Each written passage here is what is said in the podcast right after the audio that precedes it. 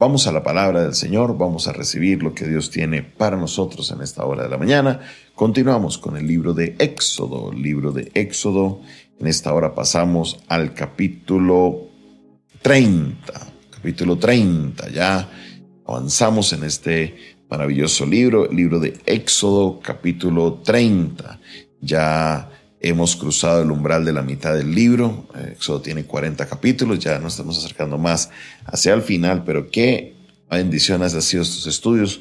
Espero que para usted hayan sido tanto de bendición escucharlos como para mí de prepararlos. Éxodo capítulo 30, versículo 1 en adelante. Y dice la palabra del Señor de esta manera. Harás asimismo un altar para quemar incienso de madera de acacia lo harás su longitud será de un codo, su anchura de un codo, será cuadrado, su altura de dos codos, y sus cuernos serán parte del mismo. Y lo cubrirás de oro puro, su cubierta, sus paredes en derredor y sus cuernos, y le harás una cornisa de oro. Y le harás también dos anillos de oro debajo de su cornisa, a sus dos esquinas, a los ambos lados suyos, lados suyos, para meter las varas con que será llevado. Y harás las varas de madera de acacia y las cubrirás, las cubrirás de oro. Y lo harás delante del velo que está junto al arca del testimonio, delante del propiciatorio que está sobre el altar de testimonio, donde me encontraré contigo. Y Aarón quemará incienso aromático sobre él cada mañana cuando aliste las lámparas lo hará. Y cuando Aarón encienda las lámparas al anochecer, quemará el incienso, rito perpetuo delante de Jehová por vuestras generaciones. No ofreceréis sobre él incienso extraño, ni holocausto, ni ofrenda, ni tampoco derramaréis sobre él libación, y sobre sus cuernos hará Aarón expiación una vez al año con la sangre del sacrificio por el pecado para expiación. Una vez en el año hará expiación sobre él por vuestras generaciones. Amén. Aquí encontramos eh, esta lectura sobre el altar del incienso que conocemos eh, como este elemento dentro de lo que la palabra del Señor nos menciona, se conoce como el altar del incienso. El altar del incienso es un altar que estaría ahí colocado, como dice la palabra de Dios, justo al frente del velo que cubre la sección entre el lugar santísimo y el lugar santo. Este sería un lugar importante porque eh, ahí mismo justamente estaría lo que es el arca del pacto, que significa la presencia de Dios. ¿Qué sucedería en el, altar del incienso? Y lo que entramos en la documentación, que en el altar del incienso había algo más que solamente ir a quemar el incienso todos los días. Le dice el Señor a el sacerdote que debería ir a quemar incienso en la mañana, a la hora de preparar el candelabro, y en la tarde, a la hora de encender el candelabro, también iría a encender el altar de incienso. El altar del incienso lo encontramos en diferentes secciones. Por ejemplo, lo encontramos eh, con el rey Usías que decidió entrar al lugar santo y decir que iba a quemar incienso y que eh, quería eh, que él quería hacer el trabajo del sacerdote y dice el texto que sucedió que el sacerdote le dijo, eso a ti no te corresponde. Eso está en Segunda de Crónicas, capítulo 26. Y entonces al rey Usías le cayó lepra en la frente, una infección en su piel, como marca porque él no debería tocar el altar del incienso. También en el libro de Lucas, encontramos que cuando él iba a hacer su servicio, eso lo encontramos en Lucas capítulo 1, versículo 8 en adelante, dice, aconteció que ejerciendo Zacarías el sacerdocio delante de Dios según el orden de su clase,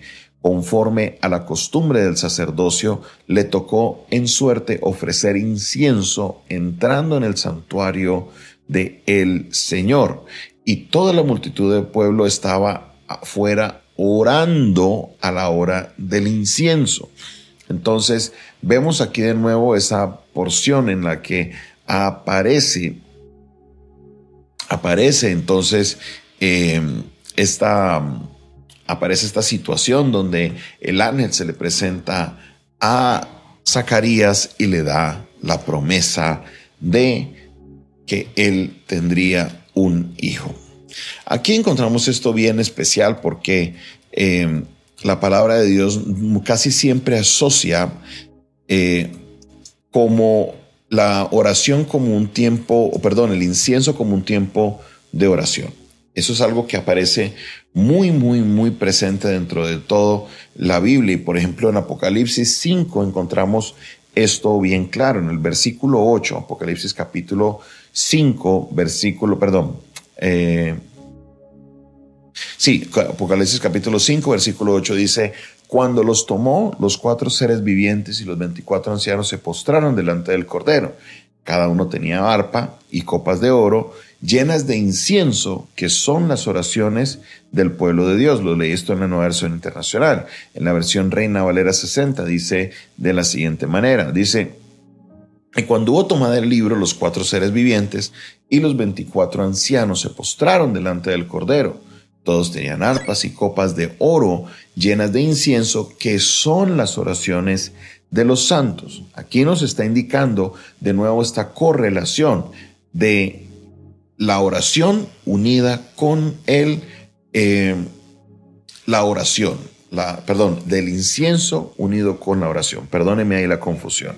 Del incienso unido con la oración. Cuando se quemaba el incienso, se entendía que era un tiempo de oración. ¿Cómo funcionaba la mecánica? Como lo explican las costumbres de los judíos, que a la hora de quemar el incienso, este no era un incienso de esos que usted quema en la casa y más o menos huele. El incienso que se quemaba era un incienso muy fino, era un incienso que se olía, en algunos casos los documentos que hay, se podía leer casi hasta dos kilómetros a la redonda donde estaba el tabernáculo.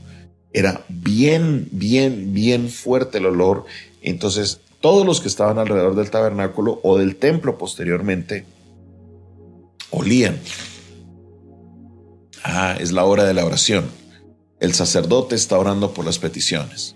Cuando quemaba el incienso, que decía que el sacerdote estaba en el lugar santo y que estaba en ese tiempo de oración. Entonces la gente se unía alrededor del templo también a hacer el tiempo de oración. La oración en la mañana, la oración en la noche, como les había dicho el Señor en el sacerdote, eh, perdón, en, el, en la orden del altar del incienso, era algo que se debería practicar. De nuevo, encontramos esta unión entre la madera y el oro. Esta simbología que encontramos en toda, en toda, en toda la palabra del Señor, que eh, es el que, eh, que apunta a Jesucristo. Jesucristo como nuestro, como la persona que está muy presente en todo el tabernáculo. ¿Por qué en el altar del incienso encontramos la palabra del Señor? La palabra del Señor nos indica que Jesucristo es nuestro intercesor. Es Cristo que también intercede por nosotros. Es Cristo el que está como intercesor de cada uno de nosotros. Esto lo encontramos en Romanos capítulo 8, verso 34, la palabra del Señor nos indica que Cristo es nuestro intercesor. Aquí entonces le invito para que usted comprenda y vea una vez más esta eh, figura o esta imagen que tendrían los judíos de cómo el Señor se manifestaría o iría revelando a la persona de Cristo como el intercesor que estaría ahí como esa persona que estaría dirigiendo todo el tiempo, que estaría presente en todas las imágenes del tabernáculo. Cristo como nuestro intercesor sería algo que ellos deberían ver, lo que harían ellos estar ahí, eh, debería estar ahí con ellos presente porque estaría presente en todas las figuras del el tabernáculo. Y al nosotros entenderlo, al ellos ver, o perdón, a los judíos verlo, sabrían que vendría alguien que estaría presente en toda esa pedagogía que el Señor haría. Mire lo que nos dice Hebreos capítulo 7, versículo 24. La palabra de Dios, versículo 23, dice, y los otros sacerdotes llegaron a ser muchos, debido a que por la muerte no podían continuar. Mas este, refiriéndose a Jesús, por cuanto permanece para siempre, tiene un sacerdocio inmutable, por lo cual puede también salvar perpetuamente a los que se acercan a Dios, viviendo siempre para interceder por ellos. Entonces, en esa intercesión que se hacía ahí en el lugar santo por las personas, por el pueblo, por ellos mismos, también estaría presente la figura de Cristo, quien es el que intercede por nosotros. Hebreos 7, de 23 al 25, encontramos esta figura, muchos otros lugares, Cristo como el mediador. Nos dice la carta a Timoteo que hay un solo Dios y un solo mediador entre Dios y los hombres, y es Jesucristo, hombre, ese mediador es justamente nuestro intercesor, el que media entre Dios y nosotros, el que intercede a Dios por nosotros. Entonces, al ver en el altar del incienso esta combinación de nuevo de la madera, que es un material finito, que es el ser humano, pero está cubierto de oro, que es un material que no es, que es mucho más perduradero que que la madera veríamos esa unión de Dios y el hombre, Cristo que fue Dios y Cristo que también fue hombre, que estuvo entre nosotros, que era desde el principio el oro, que estaba desde el principio, porque en el principio fuera el verbo, el verbo era con Dios y el verbo era Dios, pero que también se hizo hombre, se hizo madera para estar entre nosotros y murió, pero también resucitó.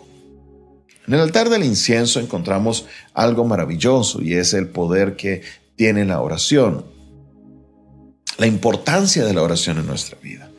Nos gusta pensar en el poder de la oración solamente por los beneficios que nos trae a la hora de tener peticiones y querer ver la respuesta de Dios en esas peticiones, pero no es el único beneficio que tiene el poder de la oración. El poder de la oración también nos lleva a nosotros a tener un, un tiempo en el cual tenemos paz, tenemos tranquilidad, un tiempo en el cual tenemos un tiempo de conexión con Dios y podemos hablar con Él, no solamente pidiendo, sino también exaltando su nombre, acercándonos a Él, reconociendo la grandeza de Dios. Y esta es gran parte de la importancia que tiene la oración. Cada cuanto oraban en los tiempos de, eh, del, del, altar del incienso. Bueno, primero se hacen dos veces al día, pero más adelante observamos, por ejemplo, en la vida de Daniel, que él hacía oración tres veces al día. Y eso es una tradición que muchos la conservan todavía dentro de lo que es el ámbito de los judíos se ora tres veces al día.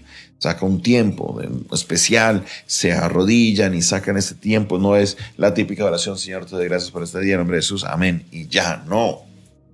Necesitamos nosotros estar en ese tiempo de devoción con Dios en el cual todo se detiene para darle la importancia al que necesita, no al que necesita la importancia, sino al que merece la importancia, que es Dios.